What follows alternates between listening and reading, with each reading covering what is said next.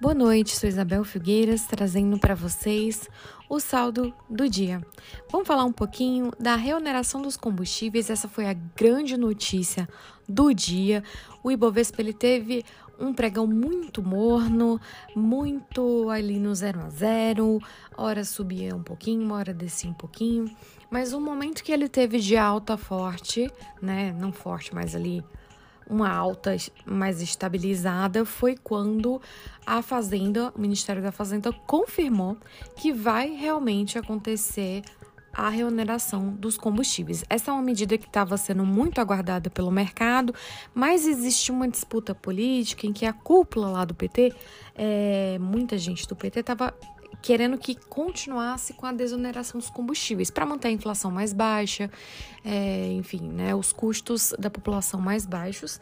Mas, por outro lado, você tinha o ministro da Fazenda, Fernando Haddad, que queria essa reoneração para justamente tentar equilibrar mais as contas públicas. Afinal, vai trazer uma arrecadação, uma receita para o governo bilionária, né? E no final das contas, o que prevaleceu foram esses bilhões a mais na receita do governo.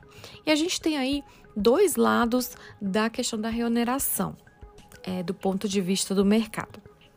O primeiro deles é que sim, você vai ter uma alta de preços, um aumento de inflação, e isso pode forçar a mão do Banco Central a aumentar os juros ainda mais. Os juros que já estão altos, já estão no patamar dos dois dígitos, e isso pode o quê? Prejudicar o consumo, claro que é essa a intenção, e desacelerar a economia. Isso não é bom para ativos de risco, não é bom para a bolsa. Existe essa preocupação. Mas tem também o outro lado da moeda, que foi isso que pendeu um pouquinho, deixou o mercado mais animado. Que é essa arrecadação, essa receita maior que vem da venda dos combustíveis, ela melhora as contas do governo. Então, essa expectativa de melhora na saúde fiscal é positiva. Inclusive, isso fez com que os juros futuros principalmente da ponta mais longa, caíssem hoje, porque é, essa medida inspirou mais confiança do mercado na responsabilidade fiscal. E a gente sabe que isso é um temor que o mercado vem expressando já faz um tempo. Mesmo assim, o Bovespa acabou caindo ali. Você também tem fatores do exterior, né? Então, a gente tem aí, teve na semana passada, dados da economia americana que já indicam que pode haver um, um ciclo de alta de juros um pouco mais longo com os juros indo a 5,5%. Estava se falando de um, de um ciclo que encerrava a 5% ao ano, agora já se fala em 5,5%, enfim. E claro que essa alta de juros é ruim para os ativos de risco, tanto as bolsas de lá como as bolsas do Brasil e os ativos brasileiros, que é um país emergente, então é considerado é, de alto risco. Mas nem tudo foi ruim, né? Então a gente teve também. É, hoje foi tão, foi tão, digamos assim, empatada a bolsa, a coisa foi tão morna que a gente teve 40 ações subindo, 40 ações descendo e 8 estáveis, né? Então, entre essas 40 que subiram, a gente pode destacar aqui as varejistas. A gente teve Magazine Luiza, que subiu um pouquinho, a Via.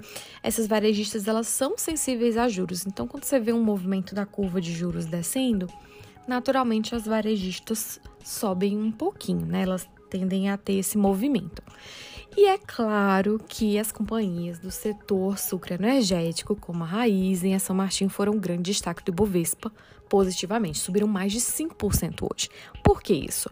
Porque já foi ventilado que nessa, nesse processo de reoneração a gasolina ia ter um, uma, uma carga tributária maior que o etanol. Por quê? Porque ela é um combustível fóssil tem toda essa preocupação com o meio ambiente. Isso faz com que o etanol se torne mais competitivo né, do, que, do que a gasolina, vai ter um preço menor. E isso fez com que as ações desse setor subissem naturalmente. Uh, a gente teve aqui Vale estável hoje o dia, enfim. E esse quadro mais estabilizado também foi bom para a Petrobras, de um lado, né? As ações da Petrobras tiveram uma, uma leve alta hoje, mas claro que tudo isso pode mudar se por algum motivo o governo, enfim, uh, o presidente da Petrobras, não sei, se eles decidirem de uma hora para outra, por pressão, talvez política, fazer uma mudança na política de preço da empresa para tentar fazer essa compensação com a alta da gasolina, né?